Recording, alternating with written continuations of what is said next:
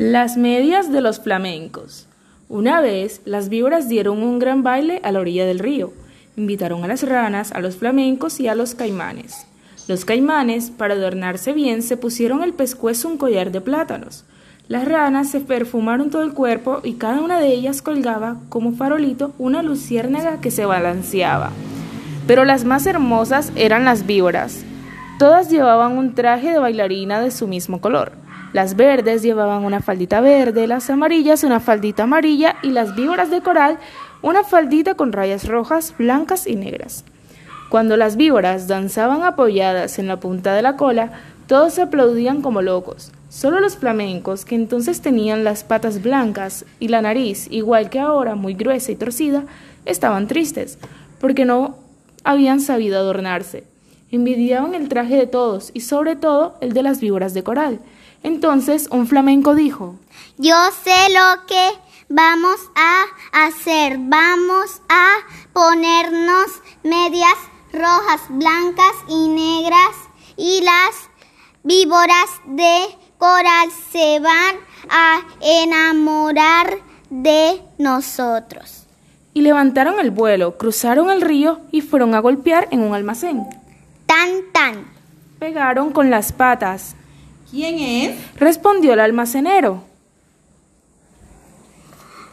Somos los flamencos. ¿Tienen medias rojas, blancas y negras? No, no hay. Contestó el almacenero. ¿Están locos? En ninguna parte van a encontrar medias así. Los flamencos recorrieron muchos almacenes y todos los echaban por locos.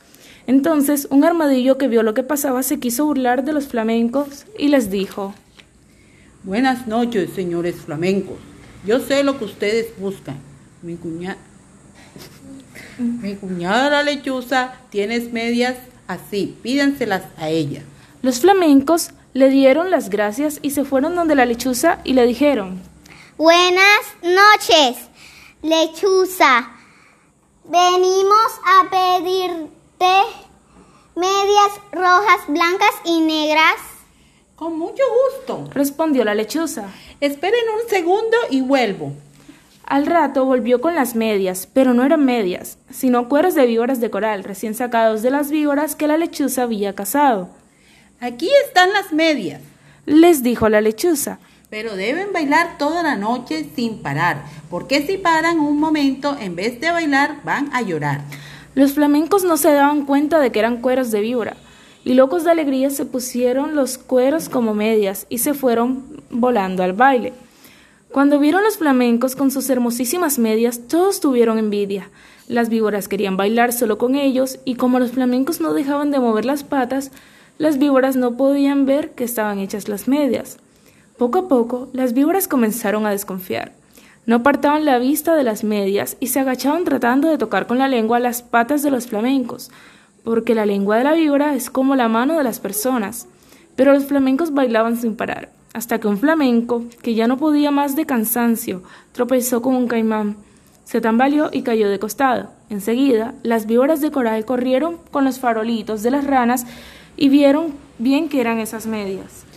¡No son medias! gritaron las víboras. Los flamencos han matado a nuestras hermanas y se han puesto sus cueros como medias. Al oír esto, los flamencos, llenos de miedo, quisieron volar, pero estaban tan cansados que no pudieron levantar una sola pata. Entonces las víboras de coral les arrancaron las medias y les mordieron las patas, inyectándoles su veneno.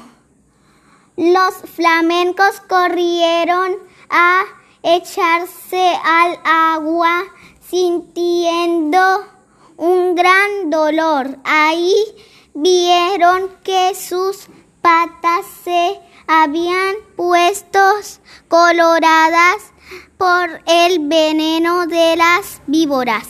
Desde entonces, los flamencos tienen sus patas coloradas y pasan casi todo el día con ellas metidas en el agua tratando de calmar el ardor.